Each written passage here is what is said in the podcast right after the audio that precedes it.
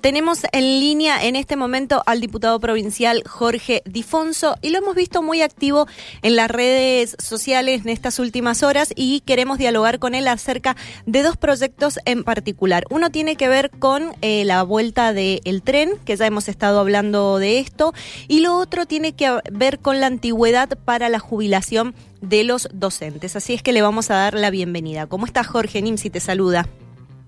Buen día, Nancy. Muchas gracias por la comunicación. No, por favor, gracias por, por atendernos. Bueno, queremos comenzar con el tema del el tren.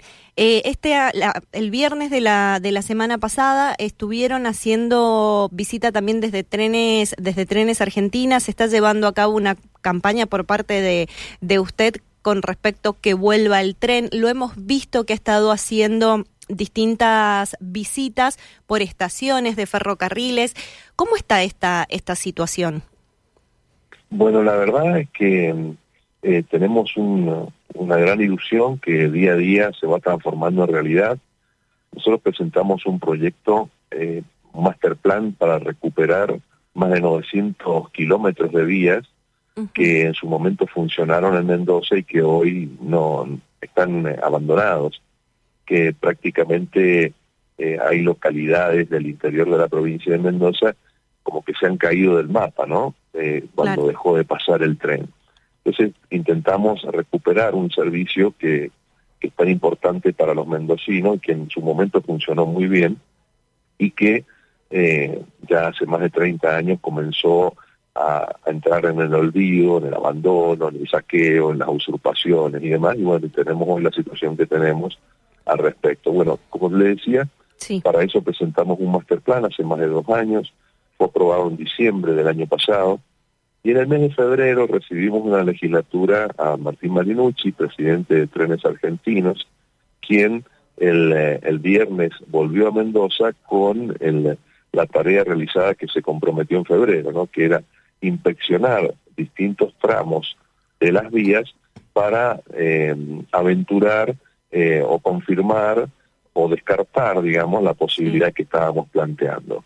Eh, nosotros eh, nos, manifestó ahí en ese momento que estaba trabajando en el regreso en recuperar el tren en San Martín hasta Mendoza, pero que estaban en la provincia de San Luis, cuestión que se concretó con la inauguración de la estación Justo de Arac, a la cual tuvimos el placer de asistir. Eh, y esto nos deja en la, antesala del ingreso a la provincia de Mendoza vía La Paz, a las Catitas Santa Rosa y de ahí la posibilidad de avanzar hacia Palmira y Gutiérrez para lo que es el Gran Mendoza y la posibilidad de vía Ñancuñán a Montecomán para lo que es la parte sur. El día viernes eh, lo recibimos nuevamente a Marinucci, eh, él ya confirma de la posibilidad de recuperar el tren hasta eh, Palmira y hasta Gutiérrez, que sería el tren de pasajeros.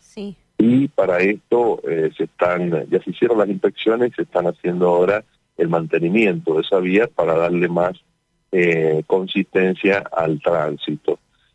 Por otro lado también nosotros estamos incorporando otros tramos que han funcionado en su momento, como es la bifurcación a Valle de Buco y como le decía recién al sur, lo cual serían en etapas posteriores. Esto eh, es muy importante eh, siempre planificar con los pies sobre la tierra, pero a paso lento, pero seguro y, avanzando, ¿no? Como se está haciendo. Ahora, eh, en relación al, tren de pasajeros cuando llegó a, Justo Darac, se había mencionado que para fin de año eh, ya estaría acá en las estaciones que usted recién estaba mencionando. ¿Esto sigue en pie? Es decir, que podemos terminar el 2022 con el tren acá en Mendoza, que es algo que también se ha mencionado, o hay que esperar hasta principios del año próximo?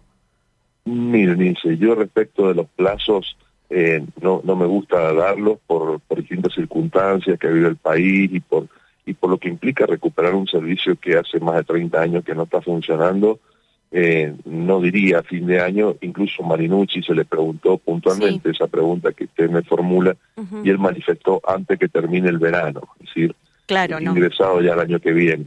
No obstante, eh, creo yo que ya eh, la confirmación de los trabajos y la confirmación de que se llega con el tren eh, es la noticia en sí misma y, y nos sirve para seguir soñando con otros tramos que es lo que vamos agregando con el recorrido que hacemos por distintas localidades de la provincia, ¿no? Sí, la verdad que eh, ingresar a, le, comentamos a la audiencia que ingresar a su Twitter específicamente, están las distintas imágenes de un montón de, de pueblos, de lugares, de departamentos que, es cierto, muchos de ellos parece que se han caído del, del mapa desde que dejó de funcionar el, el tren. Cuando usted está haciendo este recorrido de nuevo por cada uno de estos lugares, ¿qué le menciona la ciudadanía de, ese departamento en particular? Bueno, la verdad es que eh, cuando dejó de pasar el tren por, por, distintas localidades del interior de la provincia, eh, prácticamente que, que, cayeron en el olvido. Perdieron la posibilidad de, reci de recibir visitantes, de recibir turistas, de, de, sacar la economía regional de ese lugar eh, por vía de tren, cayendo solo en el monopolio de la ruta o del camión, lo cual eh, ha encarecido notablemente las posibilidades de competitividad para nuestros productores, para nuestros industriales, ha sobrecargado mucho las rutas, eh, el nivel de accidentología eh, ha, ha, subido y eh, con el tren tenemos un medio de transporte ecológico, un medio de transporte seguro que eh, nos brinda una alternativa más a la logística de nuestro transporte en toda la provincia. Y por este lado también planteamos que no solo el gobierno provincial, el gobierno nacional, digo, debe, debe avanzar en este tema, también debe ponerse al frente el gobierno provincial y los, municipios. Eh, en, en, la provincia de Mendoza, en los últimos eh, ocho, nueve años han invertido miles de millones en lo que es el ferrotranvía, por ejemplo, uh -huh. eh, pero todo circula en capital eh, y algunas zonas aledañas, Goy Cruz, algo de Maipú, eh, y se ha invertido más de mil millones, mientras en, el interior de la provincia no se ha invertido nada, o sea, el, claro. interior va perdiendo con el Gran Mendoza más de mil a cero en inversión en este sistema de transporte. Bueno, uh -huh. intentamos plantear también eh, un federalismo respecto de las posibilidades en el transporte, ¿no? Bien, bueno, esperemos entonces, estamos en septiembre, todavía no ingresamos a la primavera y nos dijeron que antes de que termine el verano. Vamos a estar expectante a ver los próximos meses qué es lo que sucede con, con el tren de pasajeros y la llegada a, a Mendoza. Otro de, los, otro de los temas que quería consultarle eh, tiene que ver con, aprovechando que ayer fue el Día de los y las Trabajadores de la Educación, con respecto al tema de este proyecto para la jubilación de los docentes, que mencionó que se para que se puedan jubilar con 25 años de, de antigüedad sin importar la, la, edad. ¿Qué es lo que ha sucedido con este, con este proyecto? Bueno, mire, eh, una, breve reseña. En la provincia de Mendoza, como está transferido a la nación el sistema jubilatorio docente, eh, para acceder a la jubilación, el docente tiene que cumplir 57 años en funciones en, eh, de edad y eh, hay muchos que superan incluso los 30 años de, sí. de funciones.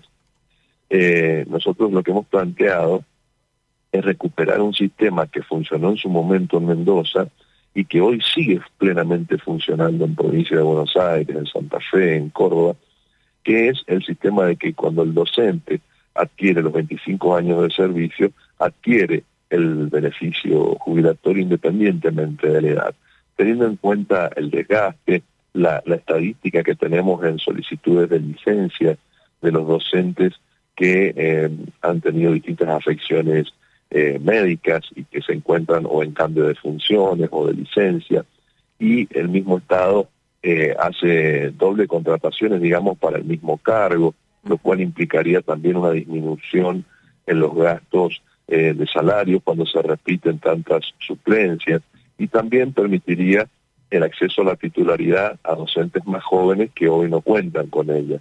Eh, simplemente lo que planteamos acá es equiparar la situación de los docentes mendocinos con lo que ocurre con los docentes eh, bonaerenses, cordobeses o, o santafesinos, que tienen un sistema distinto, que se, que se adapta más a la realidad de la docencia y que también son argentinos, ¿no? Entonces no, no, no entendemos por qué una doble vara para docentes según si cumple su función en Mendoza o en otras provincias del país.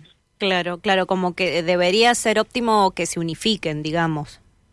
Exactamente, exactamente, tener un criterio semejante y, y teniendo en cuenta estándares eh, de calidad para los alumnos, para la salud de los docentes y para el sistema educativo en general, ¿no? Yo por ahí veo, y esto me hago cargo, usted puede respaldar o no, que, que, se desconfía completamente del trabajador de, de la educación no voy a poner gobiernos porque suele pasar en gobiernos de distintos colores políticos, pero por ahí se desconfía, bueno, por algo eh, en ocasiones también se puso el en aula, pero mm, se desconfía y como que decir también 25 años de aporte, como que piensan que el docente puede más, sin tener por ahí perspectiva de lo que el trabajador de la educación hace adentro de las de las de las aulas, la cantidad de alumnos. sí. hay, hay docentes que ya llevan hasta hasta 30 años de servicio y están frente al aula o en el patio y, realmente eh, eh, su salud eh, estadísticamente se, se, comprueba el deterioro. Esto impacta indudablemente en la calidad educativa y, y, en otras provincias esto se ha tenido en cuenta y, y acceden a la jubilación cuando cumplen los 25 años teniendo en cuenta ese plazo como un periodo eh, eh, digamos, suficiente para su, su, etapa de funciones. Eh, nosotros entendemos de que no es bueno de que en la Argentina se mida con distintas varas según donde vive y por eso creemos que Mendoza tiene que estar también eh, con ese mismo régimen. Por situaciones, eh, este es un proyecto que tiene aval estadístico y, además creo que puede servir para mejorar la calidad educativa y un acto de justicia con los docentes, ¿no? Bien. Por último, antes ya de, cerrar la, entrevista, Jorge, eh, preguntarle directamente ya del ámbito político, también legislativo, que tiene que ver con el proyecto que envió el gobernador Rodolfo Suárez a la legislatura para reformar el funcionamiento de la Suprema Corte de Justicia. Sabemos que se va a empezar a trabajar en la comisión de, del AC. Eh, no sé si ha podido leer el proyecto, si lo están analizando y, qué opina respecto a este. Mire, el proyecto hemos tomado conocimiento la semana pasada cuando ingresó a la Cámara. Mañana, como bien usted dice, eh, en la comisión del AC vamos a comenzar a darle tratamiento al expediente y el primer punto va a ser establecer un cronograma de, invitados para eh, escucharlos expresarse sobre el tema, eh, que van desde el subsecretario de Justicia de la provincia, quizá algún ministro en funciones, Quizá también hay algún planteo para escuchar a, jueces de la Corte Suprema actuales y, otros que ya se han jubilado y que han sido jueces de la Corte en su momento. Eh, quizá también hay un planteo para escuchar a algún ex gobernador, a ver su reflexión al respecto. Eh, la idea es que en la comisión eh, tengamos el ámbito propicio para eh, evaluar el proyecto desde todas sus aristas y con, y con la mayor participación calificada posible, ¿no? ¿Van a van a unificar con el Senado el tema de las visitas? Digo porque después en el caso que se le dé una sanción inicial para que no se repitan cada uno de los invitados a la Cámara Alta, o todavía eso no lo han definido. Sí, normalmente en los temas de, de, esta importancia se hace alguna invitación para que participe la Comisión de Legislación del Senado, así ellos van también avanzando y, y pudiendo eh, tener su, su idea respecto al proyecto, así que es muy posible que en esta oportunidad hagamos lo mismo, esto lo vamos a resolver mañana a las diez y media en la reunión de la comisión. Perfecto, perfecto. Bueno, eh, Jorge, muchísimas gracias por esta por esta comunicación. Vamos a estar en contacto seguramente para ver qué es lo que ha sucedido eh, en la comisión del AC y cómo comienzan a trabajar en relación a este proyecto que envió, que envió Suárez. Le leo un mensaje de un oyente, dice, tengo 26 años de docencia y realmente es un desgaste físico y mental sumando los sueldos que no cubren la canasta básica. Amo la docencia, pero también creo que ya es momento de disfrutar de la jubilación y el descanso merecido. En relación... así como ese caso, eh, creo que hay cientos en la provincia y que suman a un sistema eh, de educación que necesita eh, algunas reformas y esta creo que es muy importante que pueda avanzar. Por eso estamos pidiendo el apoyo para hacerlo. Bien. Jorge, muchísimas gracias por su comunicación. Gracias, Minsi. Buen día. Hasta luego.